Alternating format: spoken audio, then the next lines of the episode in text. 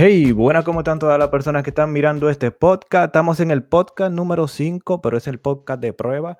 En el podcast de prueba número 5, aquí estoy con Michelle y con Cian del 25. Eh, soy Ron, por cierto, mira, no dije mi nombre. Eh, estamos otra vez a ver si pasamos una horita aquí entretenida en el podcast. Eh, seguir practicando para que esto salga bien y menos errores. Y ojalá que el botón de intro sí funcione hoy, ¿no? ¿Verdad, Ciander? ¿Qué es lo que es? ¿Qué es lo que es Michelle y qué es lo que es Ciander? ¿Cómo están ustedes? Bueno, se supone que para que Cero no te interrumpa, hablo yo primero. Buenos días si es de día, buenas tardes si es de tarde, a quien nos esté escuchando. Eh, aquí Michelle una vez más. Y pues nada, hoy estuve libre de nuevo, vegetando como un oso. Mm, un día normal. Chévere. Y sí, ¿cómo te ha ido a ti? A mí, más bien que nunca. Y tengo una historia brutal que me pasó hoy en el trabajo, pero eso, eso vamos después, vamos después con eso. Vamos después. Entonces, pues la verdad que sí que yo tengo un montón de cosas. Tengo, se lo comenté antes de, de comenzar. Tengo más de 10 temas aquí y cada vez que ustedes van hablando se supone que se me van a correr más. Entonces, tenemos un pequeño problemita con el programa, que tenemos sesiones, cada sesión, por ejemplo, la sesión de recomendaciones, la sesión también de los mensajes de WhatsApp que nos mandan y todas esas sesiones.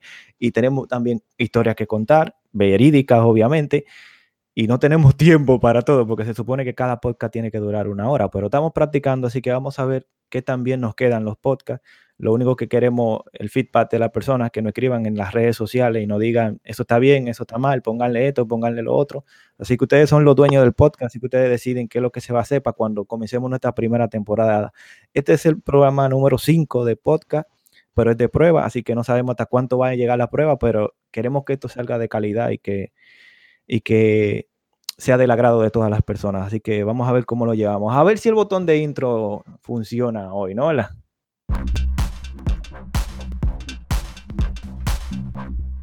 Por fin, coño, carajo, a la primera. Por, fin, por arregló algo el niño. Oye, sí, por fin. Tengo, tengo un tema, es que tengo tantos temas, pero bueno, yo voy a contar, hace 14 años que yo vine a, a los Estados Unidos, bueno, yo viajaba, venía para arriba y para abajo, pero que me quedé estable aquí en los Estados Unidos. Y como la primera semana que yo tuve aquí, me agarraron un señor y una señora para que yo fuera a una iglesia de esa brasileña, de esa de Pare de Sufrir. Y eso fue, ya tú sabes, una super historia ahí. Que yo, inocentemente, o sea, yo tenía 19 años, yo creo que yo tenía más o menos. Entonces, y acababa de llegar, tenía una semana que yo acababa de llegar al país y yo estaba dispuesto a, colaborar con cualquier persona. Entonces, si alguien me paró y me dice, mira, ve a la iglesia, pare de sufrir, que esto, en tal lugar, y me dio una crucecita, me dio. Todavía lo recuerdo, hace 14 años de eso, pero recuerdo, me dio una crucecita.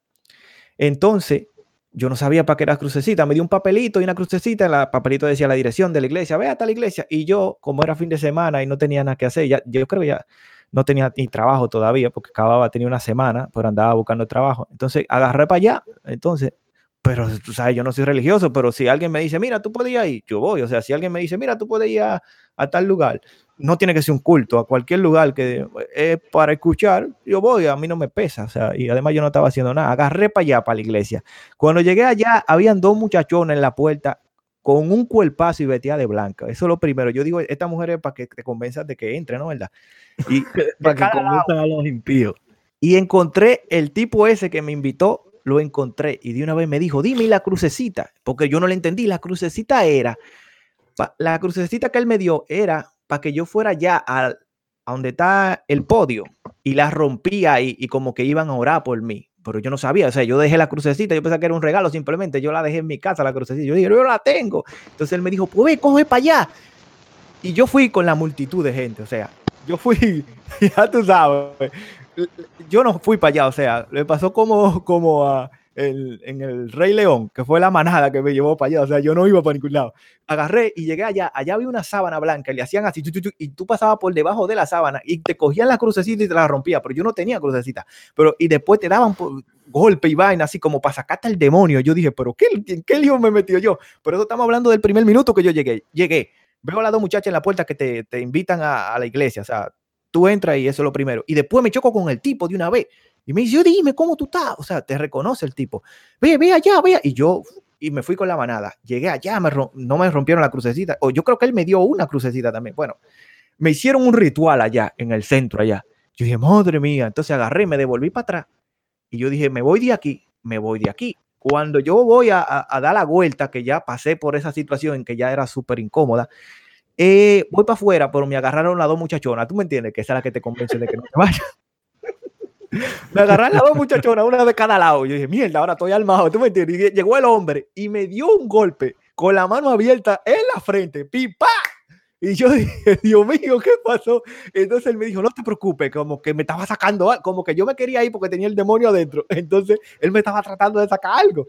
Pues me convenció de quedarme. O sea, yo me quedé porque la situación y la muchachona que estaban ahí, tú sabes que cuando hay hembra, tú te quieres comportar de otra manera. Entonces tú no vas a hacer un desastre porque si hubiera estado el sol, le digo, me maldito loco el diablo. Pero como había dos muchachonas, entonces yo dije, no, ok, sí, me va. Entonces me puse yo al lado de dos señoras y comenzaron a decir, sale, sale. Y yo dije, si a esta doña que están aquí sale se le sale algo, se me va a pegar a mí. O sea, yo no tengo nada. y después vuelvo para afuera y otra vez me quieren agarrar y convencerme. Entonces yo le digo, no, que yo tengo que trabajar. Lo que pasa era que se me, me confundía el horario. Le tuve que inventar algo para que me dejaran salir porque esa gente te quieren convencer de que, obviamente, por el dinero, tú sabes que esa vaina de pare de sufrir. Yo me acuerdo mucho de los anuncios de pare de sufrir. Y yo tengo, yo tengo un talento que yo puedo imitar a esa gente. Sí, sí. en serio, man. No, pero te estoy hablando de algo serio. Claro, sí. Oye, y, esa vaina es loquísima. O sea, esa gente, Masada se llama el líder de esa, de esa iglesia, brasileño. E, es, chistoso porque en un culto, él en el Maracaná, dijo a toda la gente que tengan anteojos, quítense lo que van a poder ver. Y él tenía anteojos y él no se lo quitó. Y todo el mundo, todo, sí, todo el mundo como los doctores o los dentistas que te dicen, no, ven, a mi clínica de dientes, pero tú le ves los dientes a ellos. Y las dos modelos de al lado, tan brutal, con unos dientes ya tú sabes. Pero él hecho en Colombia, pero él tiene todos los dientes jodidos, entonces no te convence. Es como el doctor de la calva que está calvo. Exactamente, e, el de... No, esto, no, es una historia, esto, es una historia verídica. Mira, mi niña, pues, tú sabes, ella bebe unos ciertos medicamentos que contienen cortisona y cosas así, y la hinchan, y pues, y tenían un problema de sobrepeso, y entonces la pediatra me la manda, ella tenía como algunos 12 o 13 años en ese entonces, me la manda a la nutricionista. Llega el día de la nutricionista, llegamos a la nutricionista, y entonces cuando la nena la vio me dijo, no me jodas, mami. ¿Y esa es la que me va a hablar de mi nutrición? Sí, ella está más gorda que yo. La mujer pesaba como 600 libras. Oye, yo no entiendo cómo, cómo permiten que una persona. Es como, mira, eh, hay, gente que dice, oh, que no se puede discriminar, que esto y que lo otro. Pero calcula esto. Yo a veces me siento tentado en mi mente estúpida a veces porque me pueden dar un tiro. Yo siempre veo un policía chiquito y yo digo, ese tipo no puede correr más que yo. en mi mente yo digo, ¿cómo ese gordo me va a caer atrás? ¿Me entiendes? Exactamente. Porque yo, yo no que sea el más rápido del mundo, pero ese tipo no me puede caer atrás.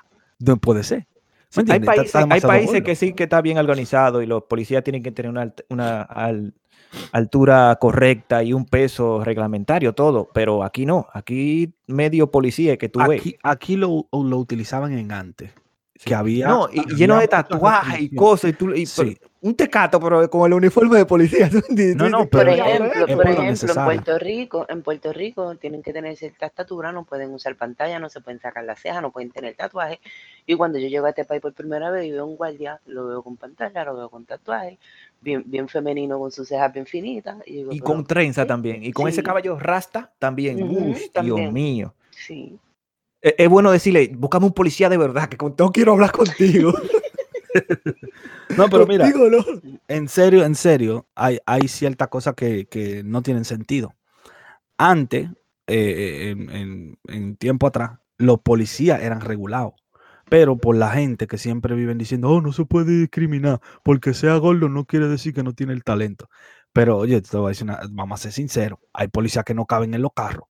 Entonces, para salirse un lío, para montarse un lío. Entonces, los delincuentes, la mayoría tienen un cuerpo de corredores, ¿me entiendes? Entonces, dime tú, ¿cómo? oye, yo he visto muchos videos en YouTube eh, de gente que se le van a corriendo a los policías. Te voy a poner un ejemplo. Hace dos semanas atrás, en mi trabajo, eh, hubo una persona pues que intentó robar en, el trabajo y, y, los managers de la tienda pues lo aguantan, se formó una trifulca el hombre empezó a hablar a todo el mundo, tuvieron que aguantarlo entre todos los, hombres que trabajan allí. Y entonces entre el corre y corre, todo el mundo llama en la policía, de la oficina llaman la policía. para mi pensar, si tú llamas al 911 y tú dices, mira, es un negocio, eh, hay una persona, está agresiva, no se puede controlar, eh, tiene mucha fuerza, como sea, pues mire, de una vez mande eh, las patrullas que usted vaya a mandar y el refuerzo que usted vaya a mandar. Pues no. Llegó una mujer y un hombre. Si tú los ponías los dos uno arriba del otro, no hacían seis pies. Y, y, cuando la mujer le dijo, se identificó la policía de Nueva York, bla, bla, bla, qué sé yo qué, el hombre de una vez le tiró y le dio dos puños a esa mujer y la dejó sembrar en el piso. Del diablo. Eso, es un lío, tú sabes. También eh, los policías, de hecho, mi pareja tuvo una, situación donde, eh, donde ella trabajaba, falleció una persona y llegó ahora la policía y luego ella escucha en la radio que hay otro, otro, otro problema y los policías, entre ellos, uno le dice al otro, deja que se tiren tiro y nosotros vamos después a limpiar. Eh, yo creo que es mejor, o sea, si tú oyes por la radio que dos pandillas están pegando tiros, es tu trabajo, ¿tú entiendes? Tu trabajo, pero tú sales a la calle a que te, a que te den un fuetazo, no, hombre, que se maten ellos dos. si, si, son balas, olvídate, yo voy, checo al final, ¿qué, qué pasó? Y ya, yo no voy, yo no voy ahí de, o sea, es simplemente un trabajo, o sea, ser policía no es 24 horas. ¿sabes? Tú trabajas y ya, tú, tú, no te puedes matar, tú tienes tu familia, tus hijos, que no son delincuentes, ¿te entiendes? Entonces, que se maten los delincuentes entre ellos. Yo no me metería tampoco. Yo hiciera lo mismo que dijo ese policía, ¿no? Que se maten, nosotros vamos y limpiamos cuando se termine esto. Porque, claro, tú sabes una vaina que me pasó anoche mismo, también hablando de policía y delincuente. Eh, eh, lo que pasó fue que yo fui a buscar la leche, porque, ¿sabes? Siempre tarde la leche no, no está disponible. Entonces hay que ir a buscarla. O sea, cuando ya tú estás listo para acotarte, son las 11 y siempre falta la leche de la niña. Entonces, bueno, fui a lo mismo de siempre a la leche de la niña. Y cuando vuelvo de regreso, veo dos tigres fumando marihuana en la, esquina y pasa una patrulla. Y el tipo dijo, de hecho lo escribí aquí mismo, dice, el tipo dijo, eso es porque no, no están viendo tranquilo aquí, por eso es que ellos pasan. Así mismo dijo el tipo, eso es. Y le dice al otro, sí, hombre, eso es porque no ven tranquilo aquí. Si no, si no, no pasaran. Oye, fumando marihuana en la esquina y, eso es lo que es la, la opinión de ellos dos. Lo es simplemente lo, que están molestando los policías a ellos. Sí, lo que pasa también es que eh, eh, tampoco están bien instruidos. Eh, ya en Nueva York hay una ley que por un tabaquito, una bolsita que te cojan, no te pueden procesar. eso ya de cuando viene a ver, estamos como en California, esos sitios para allá, que todo el mundo fuma en la calle como si fuera una cosa normal. Sí, de, uso recreativo es allá. Aquí es la líquida, que es de uso, pero Parece que esa normal no creo que sea. No, no, no, no. Hay, hay dos tipos de uso aquí, legal ya. El, medicinal, el medicinal, y el recreativo, pero con licencia. En California y en los otros estados es recreativo sin licencia, cualquiera la puede comprar. aquí, si tú tienes una licencia, si tú vas, si tú vas ando un, ando un psicólogo y le dices, mira, yo me siento mal, yo no puedo ver la nube porque me siento mal, me da miedo la nube, entonces todos los días sale nube hasta de noche, ¿me entiendes? Entonces, tú vives frustrado. Entonces, tú vas a un doctor, te hace una receta y tú la puedes conseguir médica. Y yo trabajaba una vez en un parqueo y el tipo tenía una bolsa, me imagino, como de 50 libras atrás en el asiento. en serio, era un saco, un saco de eso de, arroz pero, Pero a partir de, a, partir de esas leyes, lo que sea, también aquí se firmó una ley. Por ejemplo, vamos a poner un ejemplo. Brincas en la valla del tren y te coge un policía el policía te va a dar el ticket o la situación por haber brincado la valla. Ahora, si él te registra y te encuentra un tabaco hierba o una bolsa de hierba, eh, por eso él no puede, antes te cogían y de una vez posa y para donde el juez. Ahora no, ahora, o sea, no te, eh, la ley regula que no, si no pasa de cierta cantidad, eso no es un delito. Sí, porque no se considera distribución, sino uso personal. Y no te puede, supuestamente de cierta cantidad, no sé si son 10 libras o 20 libras, cuántas libras sea. No, no pueden ser tantas, son, como una onza, dos onzas, qué sé yo. Pero que, tú sabes, está bien, porque realmente, mira, la droga pasa. está bien. yo te voy a decir una cosa. El que llega a fumar hierba aquí en Estados Unidos, tiene que darle gracias a Dios, men. ¿Tú sabes la lucha que con esa gente trae esa mierda de Colombia? Eso es lejos, varón. Eso no es allí. Entonces, la, la traen por, por, submarino, la traen. La traen por donde sea, pero es que se coge mucha lucha. Entonces, para que llegue aquí hay que pagar 300 pesos mínimo por una onza, porque eso, es demasiado trabajo, ¿me entiendes? Viaje muy lejano. Oigan, esto estaba entre los temas de que yo iba a hablar, pero no exactamente así. Y quería también decir una cosa. El mensaje, el, los mensajes de WhatsApp que nos están llegando, sí nos están llegando, pero nos están llegando un poco locos. De hecho, voy a, voy a decir el número antes de todo. Si alguien necesita una ayuda, quiere... Eh, decirnos cualquier cosa por mensaje de WhatsApp, nos lo pueden dar, nos pueden mandar el mensaje y el número telefónico es el 1-845. Es 377-3855. 1-845. 377-3855. Ahí cualquier ayuda, cualquier circunstancia que usted no entienda, lo que sea, o si su abuela se está orinando en un lado, usted suéltelo por ahí, nosotros vamos a tratar de encontrarle una solución a eso. Han llegado. Y lo primero que llegaron, que me molestó mucho, fueron máquinas. Máquinas mandando mensajes y anuncios, men. No, o sea, eh, espérate, Esa puta máquina. hablando Sí, la vez que estábamos hablando de eso en el podcast. Las máquinas se activaron en contra de nosotros. Sí, sí, sí. Y, y han llegado eh, gente que eh, no sabe pisar muy bien el botón de mandar el mensaje y cosas así. Han llegado, pero yo quería acumular un poquito más y eso. Y han llegado dos, dos, dos premium. Dos premium que no, Seguro que ahora que estoy diciendo dos premium, ellos saben quiénes son. Mandaron dos premium, que eso yo creo que vamos a dejarlo para más adelante, porque son premium para morirnos de la risa después de, esos dos que llegaron también, que son premium. Esos son premium, vamos a decirlo así. Eh, yo puse entre los temas que quería hablar, quería hablar de la de las drogas legales y drogas ilegales, pero bueno, ya hablamos bastante de las drogas, pero eso vamos a dejarlo yo creo que para otro tema. No sé si ustedes tengan, eh, Siane me dijo que tenía un tema bacanísimo, así que yo quería escuchar. Oh, no, yo quería, ahora que estamos en, en, diciembre y eso, en época de Navidad, contarle una anécdota que me pasó. espérate, tú le estás contando esa historia a una gente que está escuchando el podcast en febrero. No, no. Porque ya me lo está escuchando en febrero y dice, ¿qué, qué sí, pero, pero, pero, por eso mismo, este podcast fue grabado en Navidad, así que ah, vamos a hablar de Navidad. Entonces, la, la, anécdota es de que una vez, yo no sé si fue que vino una visita aquí y nos dijeron, ah, vamos para Manhattan. Y yo, epa, vamos para allá a caminar, eso es lo que ustedes quieren, vamos a caminar. Entonces, estamos debajo del arbolito en Rockefeller, ahí mirando el arbolito que ponen ahí, yo, güey, brutal.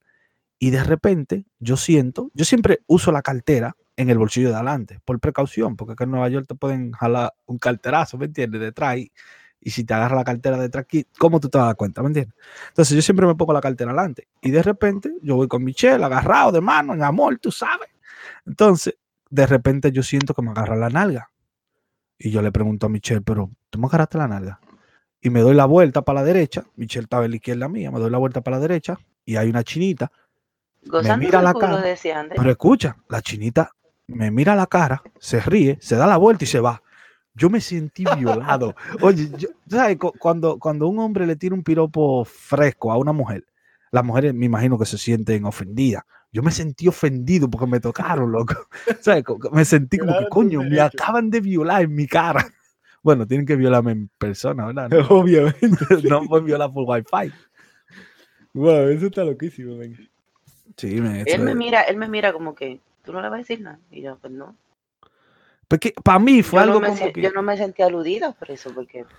No, pero que mira, eh, eh, en, en, una situación así, ¿qué tú haces? ¿Me entiendes? Es como que, ¿qué tú puedes hacer? ¿Darle un trompón? No, no. Reírte también con la loca. Porque... ¿Tú, sabes lo que yo he hecho? Para mí fue cómico. Yo tuve el punto de decirle, ven, agarra adelante para que vea como que yo gozo. Sí, oigan, oigan lo que me pasó a mí, esa, con, también con mi pareja. En una ocasión, yo iba, de hecho, yo no tengo carro, qué trombachito el carro, pero yo iba a, a, recoger a mi pareja cuando éramos novios, pero yo siempre iba y le esperaba fuera del trabajo de ella, aunque era caminando, pero tú sabes, en cosas de novio pasan esas ridiculeces. O sea, tú iba, yo iba a, a, esperar que ella saliera, ¿tú entiendes? Entonces, en lo que ella iba saliendo por la escalera, un tipo la piropió. ¿Tú entiendes? Entonces, cuando yo me la acerqué a ella, yo le di un beso, la agarré por, la chapa y le, y le y volteé la cabeza hacia de él y le dije, ¿te gusta, eh? no, mira, mira. Le dije, ¿te gusta, eh? Esa situación puede, puede ser muy diferente dependiendo la mentalidad o la edad que tú tengas. Porque cuando tú estás más chamaco, si te miras la jeva, hay problemas. Pero ah, cuando tú estás más adulto, tú dices, está bacano eso, ¿verdad? ¿Sí, te, te está mirando los Yo lo cogí chistoso porque no me puedo matar con todo el mundo. Y tanto porque si él dice que fue cuando ellos eran novios, pues yo asumo que todavía no pasaban los 20, 21 años, todavía los niños. Sí, pero más, o menos. Pero él siempre ha sido muy maduro. sí, sí, pero por eso mismo, más muchachos cuando ven a ver, ¿qué es lo que tú estás mirando? ¿Quieres problemas? ¿Entiendes? Sí. ¿Entiendes? E, e, eso es, te estoy hablando no de celo exactamente, sino de cualquier persona. Cuando llega a un punto de tu vida, tú, tú te quedas como que, ah, yo voy a pelear por una estupidez, ¿me entiendes? No, eso no es nada. Además, eh, eh, eh, dice, coño, pues no soy yo el único que me fijo ahí, ¿tú me entiendes? dice, bueno, no, porque si yo fuese el único, yo me sentiría mal. Yo diría, diablo, soy yo el único que me fijo en eso. Entonces, ¿entiendes? No está tan mal. Entonces. Mi, punto de vista es este. Eh, cuando pasan cosas así, no, no lo tomo mal. Porque siempre he dicho que uno, como mujer o como hombre, uno no debe pelear por una otra persona porque por ejemplo, en mi caso, hombre hay de más en la vida. Ahora, si yo veo que la falta de respeto viene de mi pareja, entonces sí, sea ya, porque entonces e, el que me debe respeto a mí es mi pareja, no la otra persona. Claro, pero mira, eh, yendo al tema de que tú dices que hombre hay de más, no creo. Supuestamente hay, por cada hombre en Nueva York, hay siete mujeres, entonces no hay tantos hombres. 14. Oye, entonces, 14 mujeres por cada hombre. Y, ponle que el 50% de los hombres son medio raros. Entonces hay mucho más mujeres que hombres. Sí, pues, pero tú te puedes conseguir por un hombre feito que y, hay 40, y hay 40 ratas también. Y hay 40 ratas por cada 40 ratas por cada Yo creo que sí. Tantas ratas, el diablo. Coño, deberían no comer ratas porque un cuy, un cuy. ¿Cómo se llaman lo que? Los ecuatorianos. Cuy, cuy. Cuy, cuy, sí, cuy. La primera vez que yo. Por cierto, que este viva Ecuador, puñeta. Que viva, carajo. Así dicen los ecuatorianos. La hay, que, buscar cómo dicen. Vez que no sé. Cuando yo llegué por primera vez aquí, que cogí el, tren por primera vez, eh, di una carrera como si fuera una Olimpiada. Vi aquel, aquel ratón de, este, de esta dimensión y le digo yo a mi hermana, ven acá, y que, que aquí los ratones son mutantes aquello parece un perro. Entonces, uno en los países de uno, uno, ve cosas grandes, pero no tan grandes como tú ves las ratas aquí en, los subways de Nueva York. Oye, pero estamos más o menos conectados, porque yo también iba a contar algo diferente. O sea, entre los temas que tengo, tenía eh, las cucarachas americanas. Eh, yo cuando vi por primera vez una cucaracha americana, yo la vi y yo la iba a matar, o sea, estaba pegada en la pared y yo le iba a dar con algo, pero yo pensaba que era dominicana. Entonces, cuando yo le iba a dar, cogí algo para darle y le di, mira, con tanta presión. ¿Qué fue que te habló en inglés? No, no, no, no. ¿Cómo tú sabes que era dominicano? Pero te voy a explicar, te voy a explicar. ¿Las tienen nacionalidad? No, ahí va, ahí va el punto, porque ahí es que ustedes van a entender. Yo veo la cucaracha, yo dije, mira, la voy a matar una cucaracha. Era igualita físicamente como la dominicana, porque era en una, en una factoría donde yo estaba, entonces eran cucarachas grandes, ¿entiendes? Porque quizá en una casa no haya cucaracha así. Pero va, la veo la cucaracha y digo, tengo que matar a la cucaracha. Y voy y le doy, mira, pero le di con tanta presión que todos los pedacitos de la cucaracha volaron. Y yo me quedé sorprendido porque República Dominicana, el dominicano debe saber, las cucarachas son veloces, no se dejan matar. Y yo le di como si fuese dominicana, las cucarachas americanas, y quizá mucha gente no lo sabe y, se lo van a descubrir ahora, las cucarachas americanas van lentísimas y tú la puedes matar. O sea, tú la pisas. Una cucaracha dominicana, tú no la puedes pisar. No, una cucaracha eh, dominicana es como cuando llega la policía o tu papá a un party ilegal en tu casa. Salen tú prendes la luz de la cocina y salen toditas corriendo. Pero la cucaracha dominicana no, tú no la puedes. Oye, tú le tienes que meter 800 mil chacletazos y, oye, y vuelan. y vuelan. pero que son súper veloces. Y la, la cucaracha americana, tú de una le pegas. O sea, tú hasta pa, y le da un golpecito y ella can. O sea, como que no tienen el sensor que tiene la dominicana. Que, oye, es, difícil matar a una cucaracha dominicana. El dominicano lo sabe. Ahora no, estoy curiosa yo, porque entonces yo, yo siempre he visto las cucarachas de igual forma, o sea, para mí no hay diferencia sí, pues, O sea, tú ves una cucaracha y la puedes matar, ¿no? ¿verdad? Entonces, no, hace Normal, muchísimo ¿no, que yo no veo una cucaracha, pero ahora quiero yo pero, que una cucaracha, aunque sea en mi casa, para yo saber si es americana, si es china, si es puertorriqueña. No, oye, si cuando, si cuando tú vayas a República Dominicana te vas a dar cuenta de lo que las cucarachas en República Dominicana no son así. Yo me sorprendí cuando yo dije, la maté, porque es que yo no esperaba matarla, porque la cucaracha dominicana no se deja matar. Eso es como la primera vez que tú puedes. Eh, oye, eso es como la primera vez que tú tiras la mano, estilo Jackie Chan, y agarra un mosquito. Tú te asustas porque tú dices, wow, lo agarré, ¿me entiendes? ¿Cómo como yo tuve esa velocidad tan No, oye, yo agarré un mosquito la primera vez y me asusté. Yo dije, wow, lo agarré, ¿me entiendes? Pero traté de verlo, si estaba en mi mano, y se fue volando. Pero también un, un, mosquito, un mosquito tú lo puedes agarrar más fácil, pero agarra una mosca, entonces sí, sorpréndete. Yo he agarrado mosca. ¿Mosca se puede agarrar? la, verdad es que yo nunca he perdido mi tiempo haciendo esa estupidez como es tú. es que lo que pasa es que tú nunca, estás nunca entretenido hablando con yo mismo, entonces no te pone a, prestarle atención a las cosas hermosas de la vida, ¿me entiendes? Oye, y que, es que hablamos de pareja también, y tenía, tenía yo un tema de, oye, yo que yo tenía tantos temas, o sea, otro tema más, era eh, la, uno en pareja siempre se pone como un código para hablar. De hecho, para que entren en contexto, yo cuando, cuando hablaba por teléfono con mi pareja, para yo saber de que ella estaba con otra persona ahí, pero que no quede decir, mira, yo que yo estoy con mami, ¿tú me entiendes? O yo estoy, ah, ¿para qué papi está aquí? Entonces, no, que nosotros, ella usaba una, una clave, ¿tú me entiendes? Me decía algo que ya yo sabía que ella estaba con su papá, ¿entiendes? las parejas siempre como que utilizan unas claves para, para, para eso. No sé si ustedes la utilizan. Yo pues supongo si, Ander, y yo no somos una pareja normal, pues yo sepa, no, no lo que pasa? Es que Michelle, eh, eh, ella tiene la boca muy suelta, ¿me entiendes? Ella te lo dice de una vez. tú me estás hablando aquí, yo tengo gente al lado mío. es que lamentablemente así me, criaron y es mi forma de ser. Si yo, yo soy una persona que mayormente soy bien bruta hablando las cosas que pienso, las digo como, como me salgan. Si te gustó bien y si no, pues amén. Lo que, no oculto nada. A veces estamos eh, hablando una conversación entre mi mamá, Ciandel y yo, y entonces Ciandel me dice, Dios Michelle, pero tú te pasa. Y yo, pero ¿por qué? Sí, oh, pero que eso es demasiada información, no importa, eh, es, mi mamá. Oye, tú sabes que eh, mi pareja y yo utilizaban unas cuantas, pero es que ella, si era físicamente, por ejemplo, si yo le decía, cuando tú me cuentes, por ejemplo, cuando tú me cuentes de, de la bicicleta que se te olvidó, es que por ejemplo, viene una persona que yo no voy a saber quién es, pero ella sí sabe quién es la persona, ¿tú entiendes? Entonces yo le digo, ok, cuando tú veas a esa persona, para yo saber que es esa persona, tú me vas a contar algo de una bicicleta. Lo único que cuando venía la persona, ella sobreactuada, ¿tú me entiendes? Entonces se le notaba y yo le decía, ya bájate, que ya sé que es con quien yo tengo que hablar, ¿entiendes? O sea, porque ella trataba de, la bicicleta, ¿te recuerdas de la bicicleta? y yo, deja, de, sobreactuar, ya yo sé que lo que me dijiste, ya lo sé, ya, ya sé que con ese, ok. Hey, ¿qué es lo que? ¿Tú me entiendes?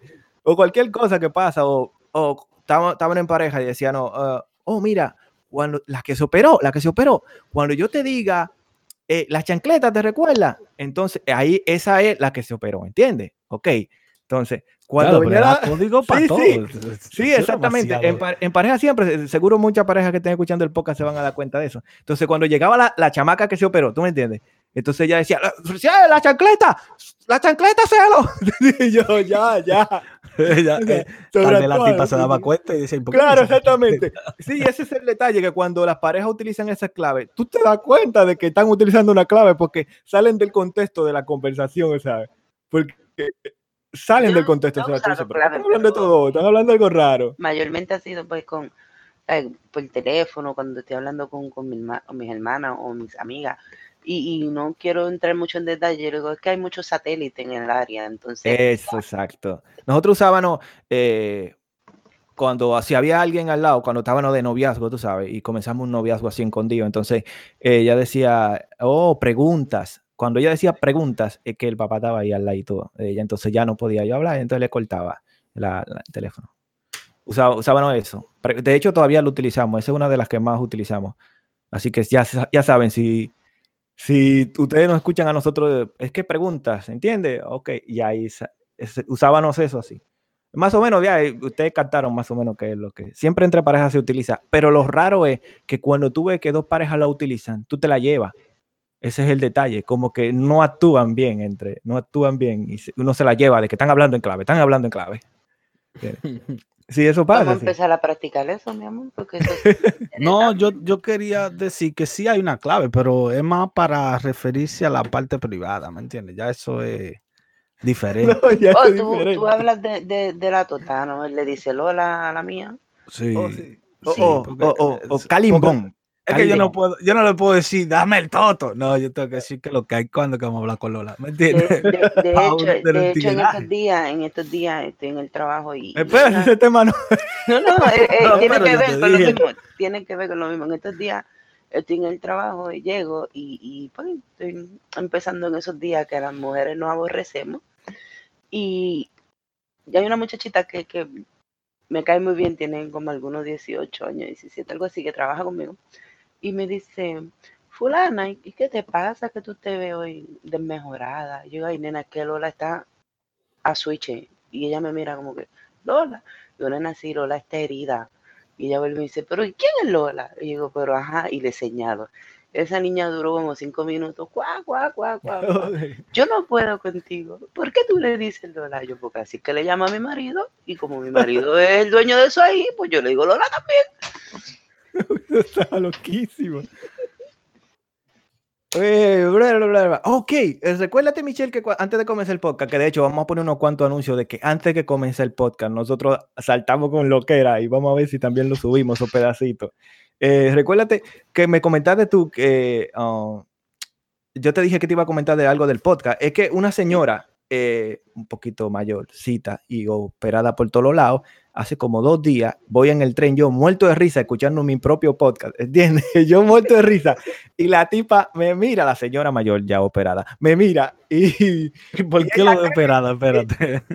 porque estaba, se le veía, se le veía que estaba operada por todos lados, o sea, parecía como un tanque de guerra, ¿tú me entiendes? Pero ya como con 50 y pico de años, casi 60 años, pero se, físicamente se veía bien, ¿Tú entiendes? Pero se veía que era una señora mayor. Claro, por todos los lados se le notaba que ella iba para los 60. Entonces ella, ella me estaba haciendo ojo bonito pensando que yo le estaba sonriendo a ella, pero yo estaba muerto de risa con el puto podcast, era que yo estaba, yo, o sea, sonriendo entre, entre que no, ¿sabes? Era que no podía pararme de reír. Entonces estaba con mi sonrisita así, cuando yo la vi, ella también me está sonriendo y ella no está escuchando ningún podcast, sé yo que no. Entonces ella estaba sonriéndose conmigo y yo con el podcast y yo, señora, me voy de aquí. me violan como si ande. Sí. eso, eso hay que contarlo siempre porque a mí casi nunca me pasa. Y de hecho, Sí, casi nunca me pasa. A mí, yo no soy atractivo ante las mujeres, pero carajo, digo. ¿Eso piensa usted? no, con señoras de, de 60 y pico de años sí que me ha pasado muchas veces, pero con personas de mi edad, no. Eh, a mí me da igual, da igual. Yo, yo, no, no, pero te con mi cuerpo todo el tiempo y yo, yo me entiendo. Oye, te voy a contar algo que nos pasó a mí a Celo. Una vez, Celo, no sé si lo compró original, no te voy a tirar al medio. Ande, pero Celo tenía un polo. Historia, No, escucha, escucha. Oye, Celo tenía un polo que tenía su caballo bien endemoniado y llega un tipo y lo mira, pero Celo, como es un tipo flaco, fitness, el tipo lo miró y pensaba que el Celo estaba del otro lado virado. Entonces el tipo se le pega y le dice, ay, ¿dónde tú lo compraste? Y este que lo otro. Entonces, ¿Por qué tenemos que contar esa historia? Pero hay que contarla para que la gente sepa que lo que Oye, entonces el tipo empieza, no, pero que yo quisiera comprarte más. Y yo, huepa, espérate. ¿Tú le quieres comprar más? Y yo le digo a Celo, Celo, le voy a meter un puño. No, no, no, déjalo tranquilo. Yo Celo, lo voy a noquear. Pues, ¿sabes? No, yo no quise hacer nada porque después, ¿sabes? Como abuso, porque era modo para uno. Y él no estaba haciendo nada malo, pero le estaba seduciendo brutal a Celo. Y yo dije, oh, shit, Celo, el tipo te está enamorando. Sí, sí, sí. Me ha pasado, de hecho hoy me ha pasado también. Eh, eh, entre... ¿Hoy? Sí, sí, ah, sí, eso a diario, eso hace como 12 años que pasó esa vaina. Sí, no, me ha pasado. También una vez yo estaba, eh, había un tipo gay eh, me, se metió al vagón y se sentó al lado de mí. Y cuando yo me di cuenta que él tenía los ojos muy fijándome en mí, como háblame, ¿tú entiendes? Yo me fui y me senté lejísimo. En lo que yo me senté lejísimo, yo me olvidé de él y ya me estaba cabeceando, como siempre yo me cabeceo en el tren, ¿tú me entiendes? Y, después se te puso alaísimo. Se puso, exactamente. Cuando yo abrí los ojos, ese tigre estaba aleísimo, mío, mira. Yo me asusté, me asusté, me asusté. Me asusté y lo saqué del tren. Lo saqué, porque ahí mismo se abrieron la puerta. Entonces yo me cuadré y me puse la mano atrás como, como que yo tenía una navaja o algo, ¿tú entiendes? Yo le dije, va para afuera, malito mar. O sea, tú sabes, me sofoqué.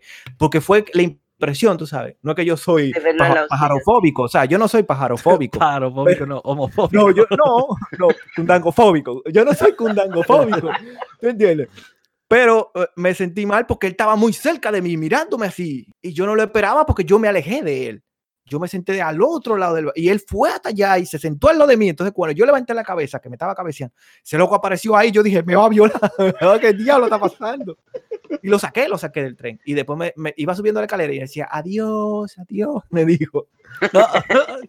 como recuérdame. Eh, eh, por cierto, ya no me vuelvo a poner polochecitos polo, men, porque estos polochecitos fueron muy como violentos. que te distinguen, como que yo soy del otro lado también. No puede ser, porque... Puede ser, puede ser, puede ser.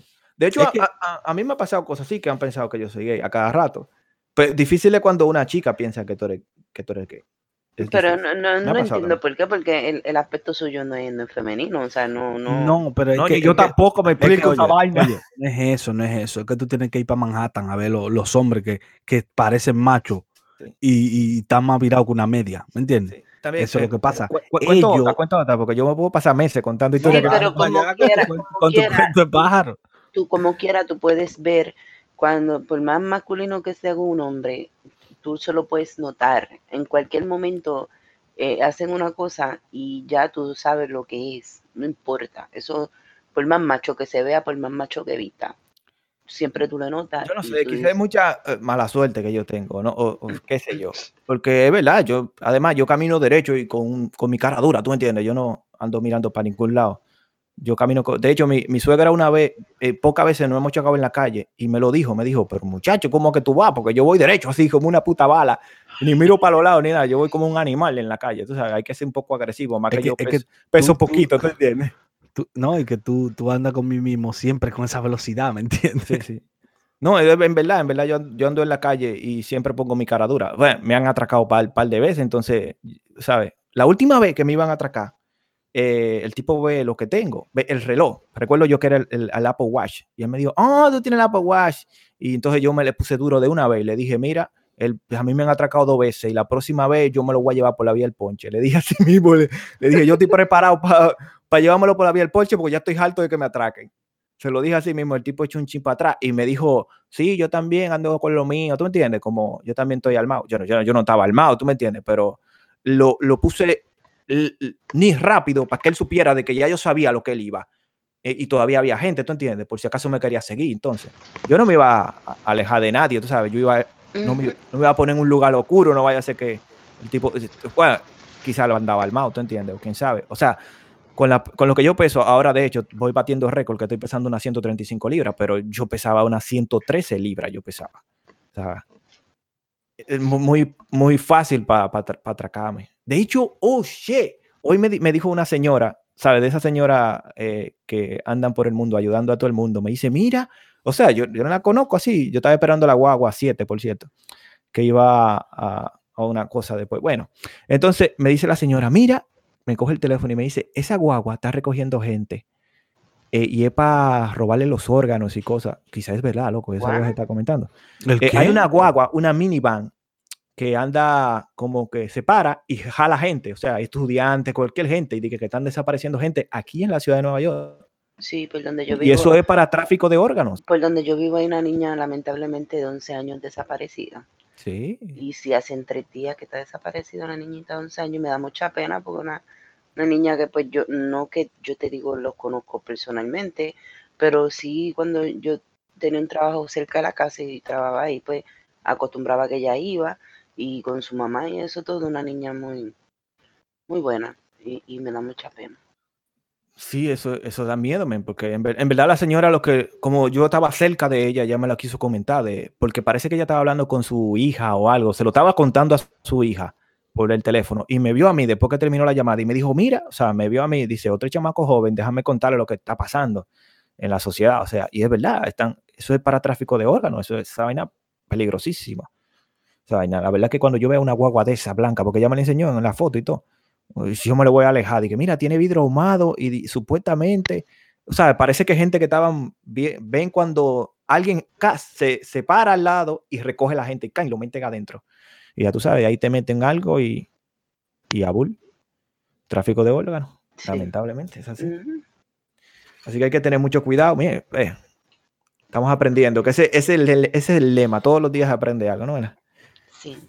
De, de tráfico de humanos vamos a pasar a un tema más o menos que yo quiero traer. Sí, porque es una montaña rusa, hay que subir y bajar. No tiene que, ver nada con lo que estábamos hablando, pero Eh, no he hablado todavía con Siandel acerca del asunto, pero ya yo decidí que me voy a mudar para China. Eh, si él quiere me sigue y si no se quede aquí pobre, pero yo me voy allá a hacerme millonaria. leyendo como siempre suelo hacer, encuentro este, esta post que dice, como un escrito que dice, en China puedes ganar hasta 28 mil dólares por llorar en funerales ajenos. Ey, en Santo Domingo está ese trabajo, se llama La Llorona. Una mujer en China asegura que, es, que hasta 28 mil dólares anuales gana por llorar en funerales de personas que no conoció. Tal parece que en China puedes ganar hasta 28 mil dólares al año por llorar en funerales ajenos, así lo dio a conocer una mujer de la provincia rural en Henan, quien ha logrado mantener a su familia por años gracias a este particular empleo. En Santo Domingo La mujer dice que lleva 20 años eh, eh, trabajando profesionalmente, no sabía que eso llorar era un trabajo profesional. Que no, porque ella se lo coge en serio. Eh. Trabajando profesionalmente ha, logrado pagar su propia casa y la universidad de su hijo mayor con este trabajo lo único que tiene que asistir a los funerales de personas que ni siquiera conoció y llorar como si se tratara de su propia madre o padre. esto es una tradición que, hacen en la China muy antigua.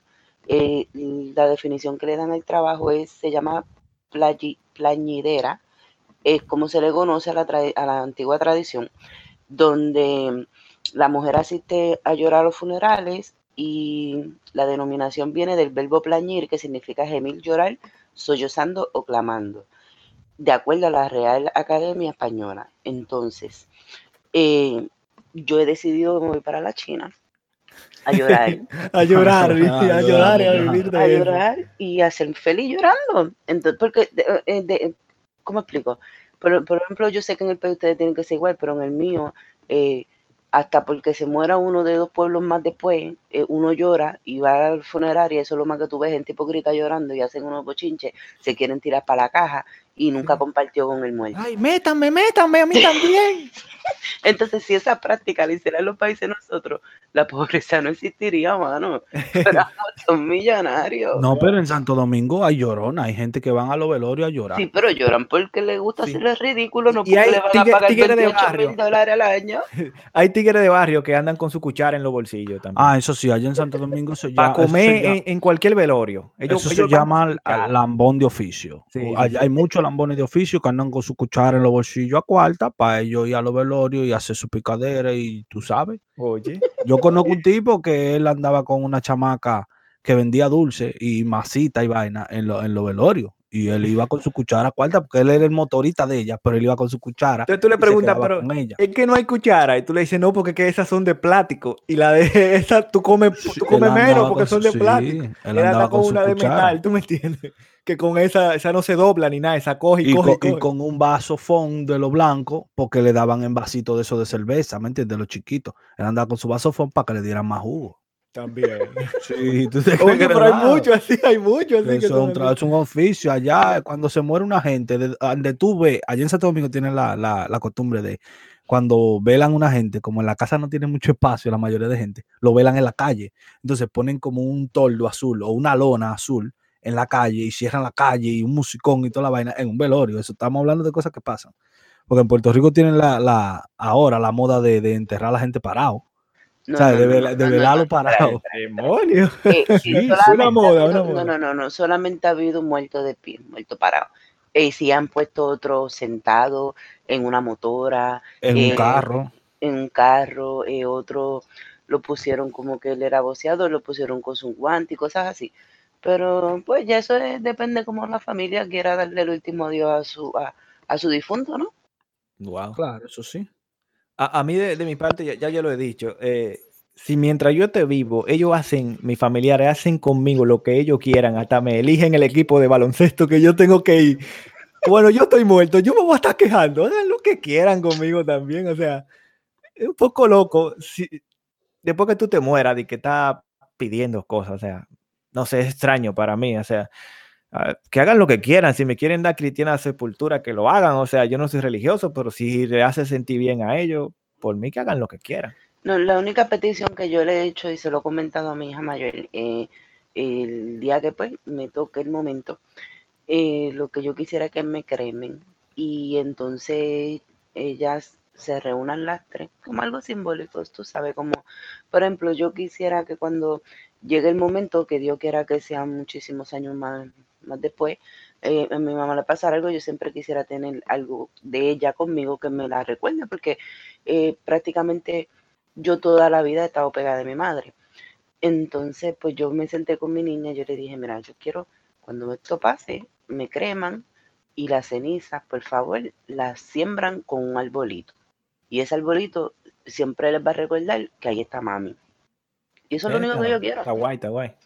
Sí, mira, hay una familia muy famosa, eh, son cantantes mexicanos, y ellos hacen eso, que cuando se muere una persona, cuando, nace una persona, ellos siembran un árbol, y cuando se muere, debajo de, en la sombra donde dé el árbol, ahí entierran a la persona. No, pero yo lo quiero al revés. Yo quiero que Sí, sí, eso es Pablo, Pablo, Pablo, ¿cómo se llama? Sí, que mezclen las, las semillas, la, la, la eh, como abono, las tierras y las semillas junto con tu ceniza y que de ahí nazca un árbol. Exacto. Sí, eso, eso está brutal. Está brutal, sí. Que no llegue un ciclón. No, no, no, no, sé, no sé, en, cuestión de que se puede ir el árbol y, ahí se fue mami de por siempre. Pero como eso aquí no pasa, eso no me preocupa. No, como que no hay Sandy. Sandy Pero porque puedes, puedes tener un bonsai. Un bonsai. ¿Qué, es un bonsai? Un bonsai, un árbol pequeñito. Eh, el, el, árbol de Miyagi. Ah. el árbol de Miyagi. Cualquier, Ahí cualquier tipo, sí, cualquier tipo de árbol que, que de hecho crezcan bien grande y tú no lo quieras pues, que crezca bien grande, tú lo conviertes en un bonsai para que lo puedas tener en el interior de tu casa. Y son muy bonitos. Bueno, yo, yo, yo por error un día llegué a filmar donación de órganos en el, en la, en el motor y vehículo cuando saqué mi ID.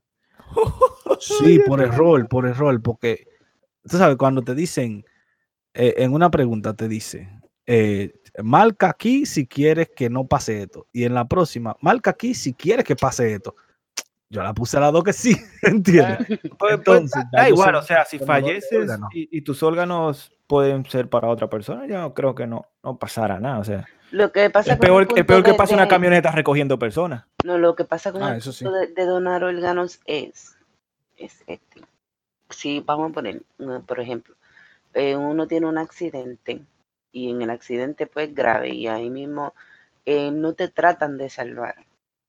O oh, porque te ven en tu licencia que eres donador. Exactamente, no te tratan. Si tú tienes la posibilidad, vamos a poner que la posibilidad que tú te salves sea de, de un 3%, no lo van a hacer. No te tratan de salvar. A indiferencia, uno que no sea donador, puede hacer lo más posible por salvarte la vida.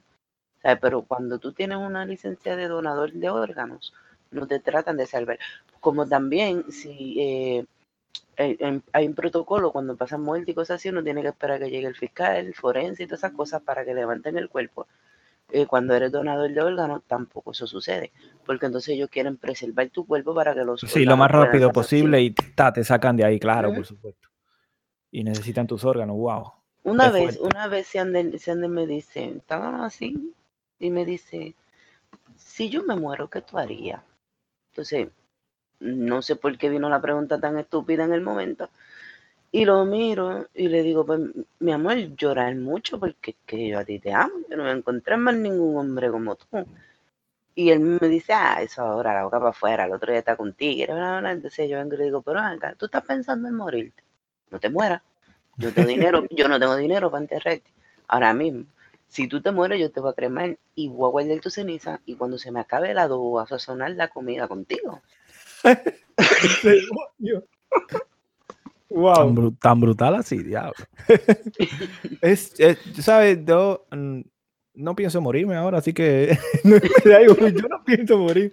Yo tengo que grabar mucho podcast, entonces no estoy interesado en morir. No, mira, cuando llegue el tiempo de nosotros morirnos, tú no te vas a morir, Celo. Yo te voy a matar. Ah, sí, verdad, verdad. cuando ya sea un eh, ancianito. Sí, entonces, en teoría, yo voy a morir en la cárcel. Michelle va a morir un día yendo a visitarme a la cárcel. Sí, no vamos a morir todos bacanamente. Mm, dime qué, qué esperanza yo tú coges yo visitándote en una cárcel.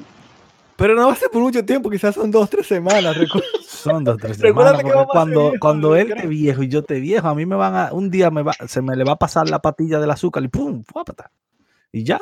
Y ahí se ¿Tú sabes lo difícil que es una visita en este país? Mira, por ejemplo, en el mío, tuvo una cárcel y tú haces un proceso para entrar a la cárcel, pero la visita dura de, vamos a poner un, por un ejemplo, de 9 de la mañana a 4 de la tarde y tú puedes estar ahí todo el tiempo que tú quieras.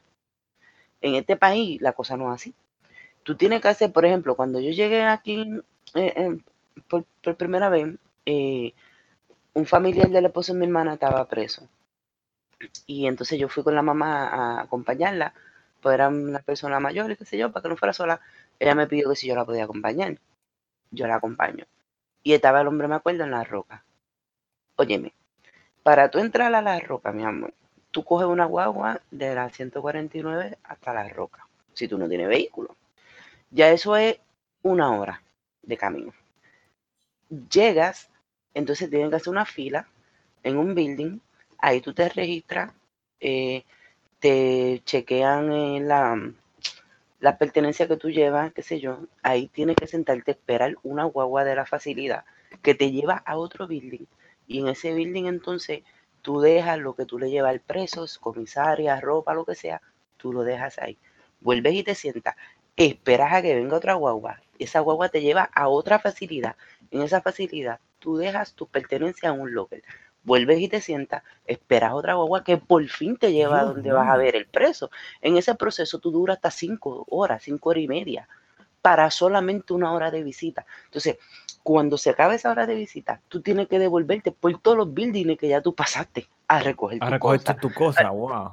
Sí, entonces es un proceso demasiado largo. Por ende, yo le aconsejo a Sandel que, que se porte bien. Sí, por favor, porque a mí no me va a ver eso demasiado. No, es verdad, eso, eso es demasiado. Y, imagínate la gente que van toda la semana. Eso, eso, el día libre lo cogen para hacer esa mierda, eso está cabrón. entonces tú duras todo el día, porque entonces después tú tienes que esperar que llegue la guagua, porque si tú vas en guagua pública, pues la guagua pública se tarda demasiado, entonces tienes que cambiar eh, eh, para dos guaguas diferentes. Eh, cuando llegas entonces a la parada que por fin te deja al frente de la cárcel, ahí tienes que coger como un shooter que te lleva de ahí hasta donde está la roca, porque acuérdate, la roca es una isla. Y, y, entonces, pero cuando yo, nosotros fuimos a ver, ella cogió una guagua en la 149 que tú pagabas, creo que en ese entonces eran como 30, 35 dólares, y la guagua te llevaba y después te buscaba. Entonces, eh, tenías que entonces afuera también esperar a que llegara esa guagua por la que tú pagaste para que te venga a buscar. Entonces ahí tú gastabas todo el día, por lo menos 12 horas del día se te iban en eso. Demonio. Entonces, si tú le llevas comida o algo, esa comida que ya fría. Es que tú no puedes pasar comida tampoco. No puedes pasar comida. Anda. Aquí no, aquí no, aquí no, tú no puedes pasar comida. En el país nosotros sí, uno cocina y uno lleva lo que uno quiera llevar. En la cárcel de la Victoria hay paneles solares para que sepa, paneles solares tienen los presos. Lo más brutal es que en la cárcel de la Victoria, tú entras y es un barrio. Es un barrio. no hay un barrio, un barrio, que lo cercaron. Entonces, tú vas y hay bodega, hay, hay, hay vendedores de fruta, de todo, un barrio, pero lleno de tigres nada más. No, en mi país no, en la cárcel es un normal como son aquí. no, no, no. Que cambia es... normal sería en el país, en la mayoría de países. Suramérica, todo eso, son igual que en Santo Domingo. Esas son normales. Oh, sí. Cárcel moderna es la que tienen en Puerto Rico y aquí. Esas son normales. de la que no se, de que el Chapo no se puede escapar, ¿no? Sí, de la que el Chapo. esas son, esas son modernas, las otras no, son No, pero yo te voy a decir una cosa. La cárcel de donde se escapó el Chapo es una cárcel bacana. El problema es que fue un topo, papá. Eso fue antes, un año antes de que él empezara, de que él cayera preso. Ya tuvieran, tenían el túnel ahí. Sí, pero la primera vez que él se escapó, él no se escapó por un túnel. La primera vez que él se escapó, se escapó, por un carrito de, de lavandería. Pero y que la mismo guardia lo sacó. Pero que la primera vez que él se escapó no fue esa. Esa fue la segunda vez que él se escapó. Ya él se ha escapado tres veces. La primera vez que él se escapó, que yo vi el documental entera, la primera vez que él se escapó, él se escapó por un carrito de lavandería. Sí, pero eh, la, no, esa fue la segunda vez. La primera vez que él se escapó fue que él tomó el control de la cárcel y mataron a 13 guardias y se escaparon porque con una dinamita explotaron una pared. ¿En serio? Sí, por eso es que, le decían el Chapo, porque él se escapaba por todos los huecos, el loco. Entonces, como siete casas que conectaban al, al... Oye, oye, que mira la hora, carajo. pero eh, el podcast no podemos hablar de esas cosas, no podemos promover esas cosas. No, no, pero escucha, tenía siete casas que se conectaban toditas por la bañera. Sí, más, sí, más o menos, claro. Yo he escuchado, o sea, yo, no, yo he visto documentales porque no me gusta, o sea, ese, ese, estilo de vida. Oiga, voy a, voy a, algo que le, también le comenté a Michelle antes de, de, comenzar, era que yo me vi una noticia corriendo en la sala de mi casa. O sea, iba corriendo y escuchando la noticia. Uh, uh porque ustedes saben que yo tengo un problema de que mm, tengo fobia a algunas cosas y, y, soy débil para alguna cosa. Aunque me ven chitoso aquí y toda la vaina, yo soy muy débil con, cuando hablan de huesos rotos y esas cosas, pues ahí mismo me desalmo. Entonces, de esas personas normalmente que no pueden ver sangre, pues yo puedo ver sangre, pero si me, si me cuentan una historia, oh, se partió el hueso así, esto, lo otro, hay muchas personas que, como yo que, que, son sensibles y no, no pueden escuchar eso porque eh, se ponen débiles, ¿entiendes? Le da mareo o, o, le da una sensación, es una sensación incómoda, o sea, no es que me mareo, pero me da una sensación incómoda de que no quiero escuchar eso y, y me floja todo, ¿entiendes? Entonces, eh, yo quería escuchar una noticia de que un corredor de, de Fórmula 2 eh, tuvo un accidente y se le partieron las piernas. Eh, no voy a explicar mucho porque no quiero desalmarme aquí hablando con ustedes. Entonces, mientras yo iba contándole toda, yo iba brincando en mi sala y corriendo de acá para allá para seguir escuchando la historia, que eran nueve minutos. Pero, pero yo corría así y escuchaba, y, pero no me podía sentar porque si me siento me duelen los huesos. Yo he tenido bastante yeso.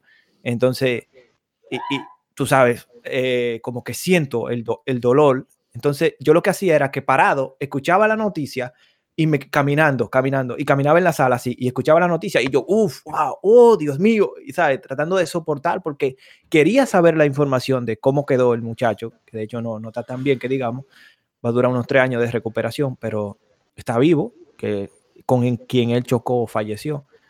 Eh, y él está vivo, aunque las piernas no están muy bien, pero está entre comillas, pero lo chistoso era que yo iba corriendo así, dijo, oh Dios, Dios, corría para arriba, corría para abajo, así, llegaba a la cocina y seguía escuchando y volvía para atrás, pero no me podía sentar a escuchar la noticia, porque sabía que el dolor era insoportable, que yo iba a sentir en mis huesos y e, es difícil, quizás personas que escuchen el podcast saben a lo que me refiero.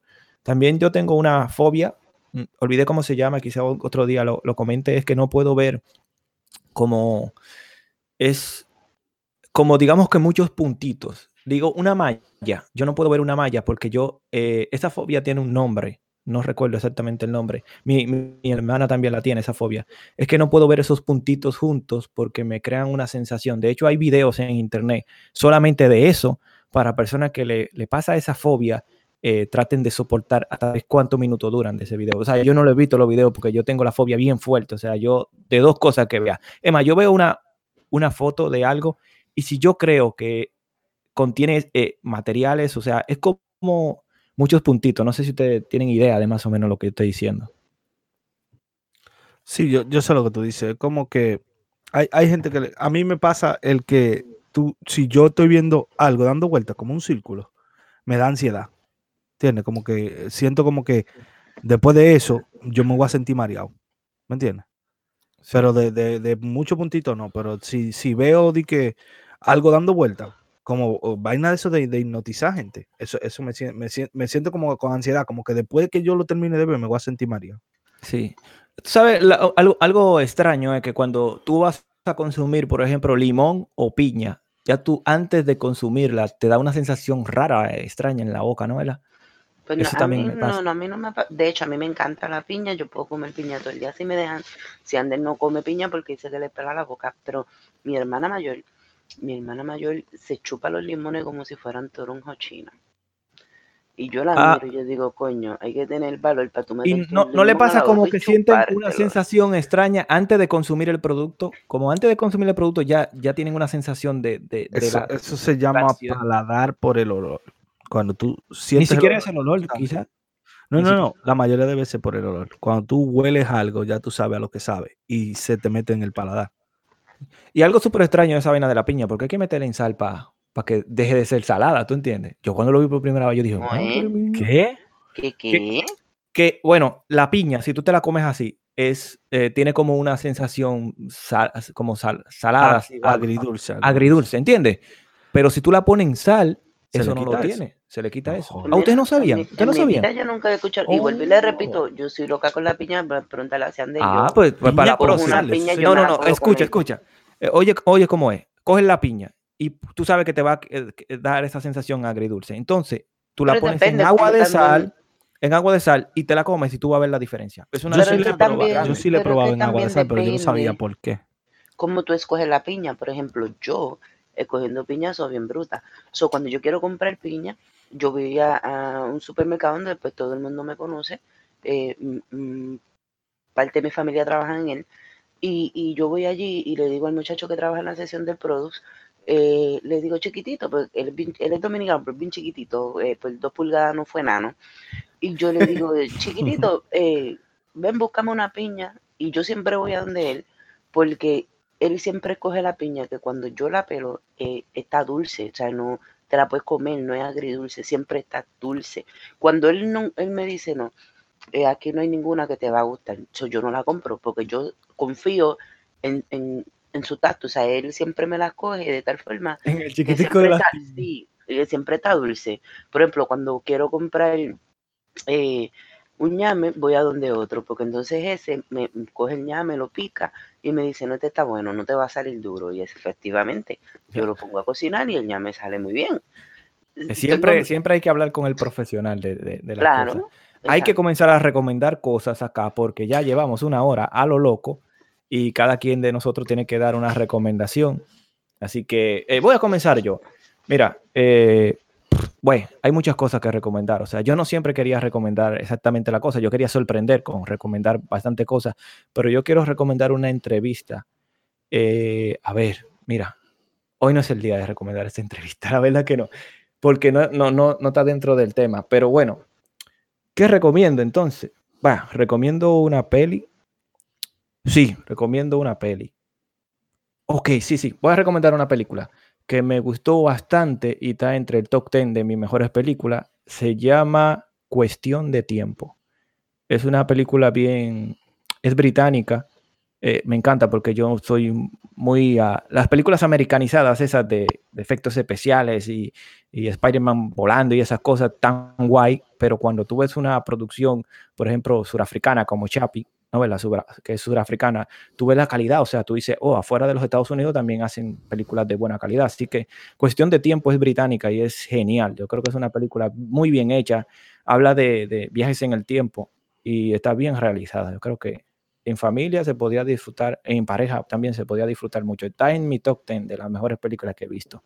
cuestión de tiempo, cuestión de tiempo. ¿Y dónde se puede encontrar? Eh, no recuerdo.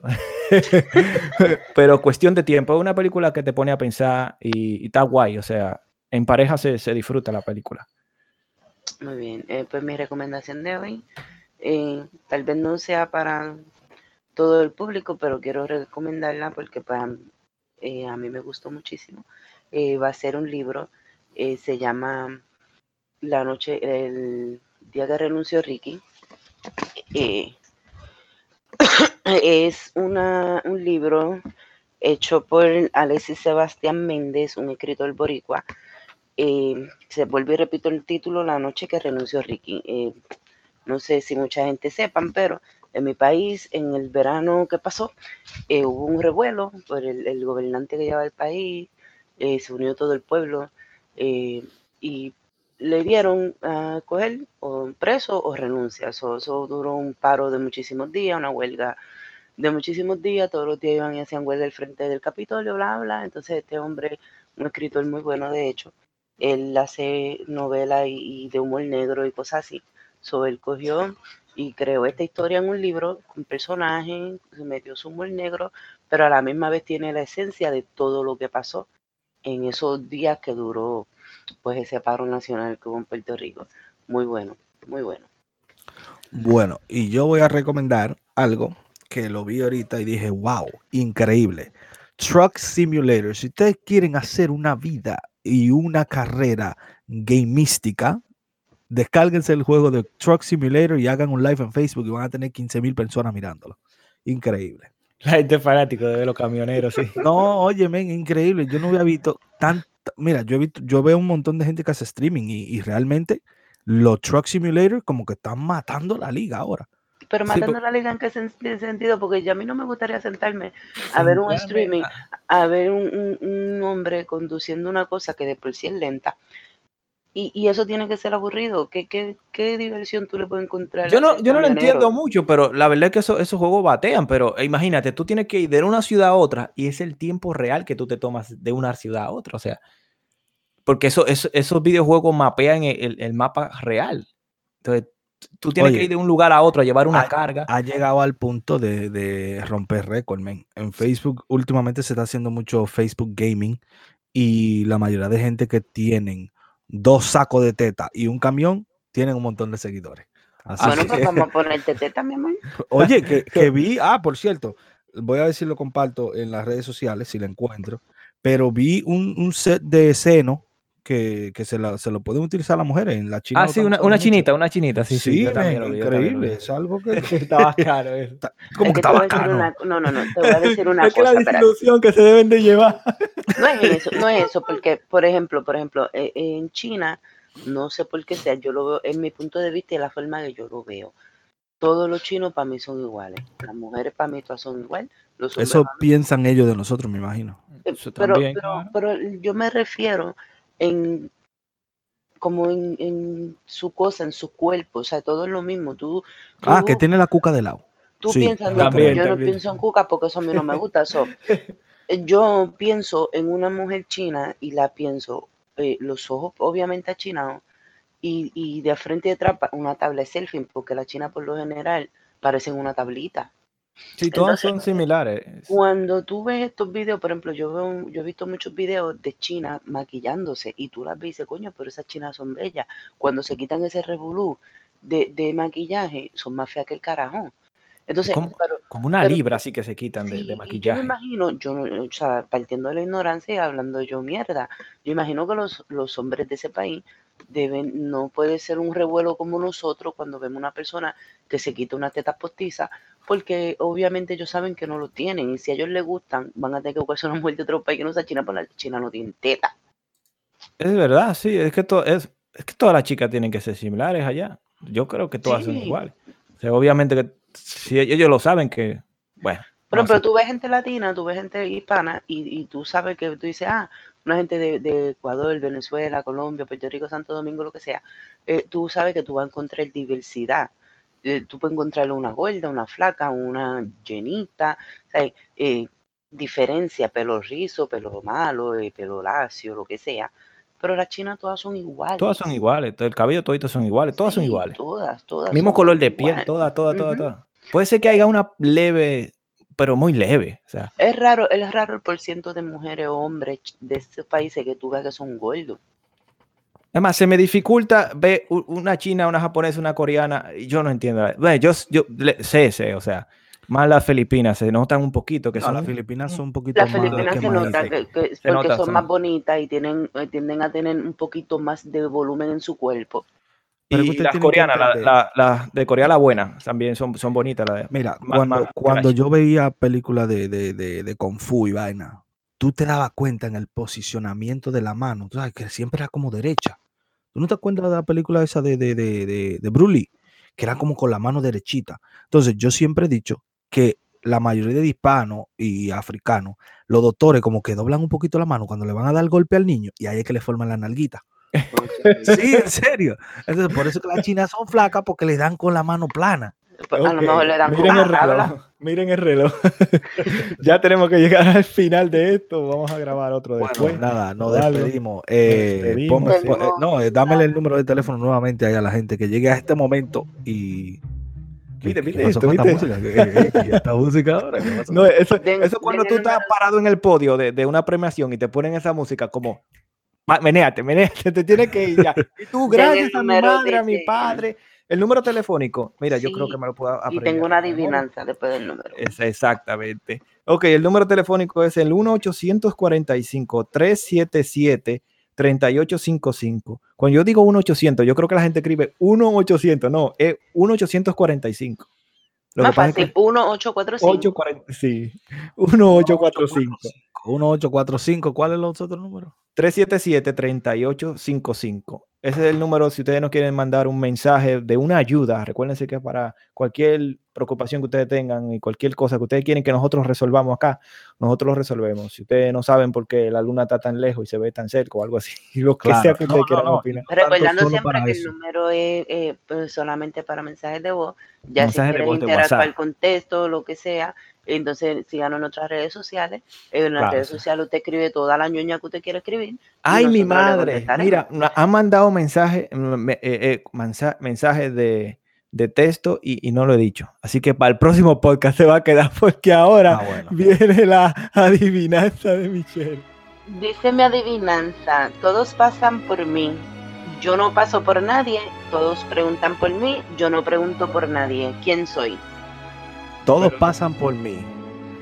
Yo no paso por nadie. Yo no Todos paso pasan por, mí. Yo no paso por nadie. Todos preguntan por mí. Yo no pregunto por nadie. ¿Quién soy? Yo la tengo, ven. ¿Y ustedes la tienen ya? ¿Ya la tienes? Yo, yo creo que yo la tengo, yo la tengo, yo la tengo.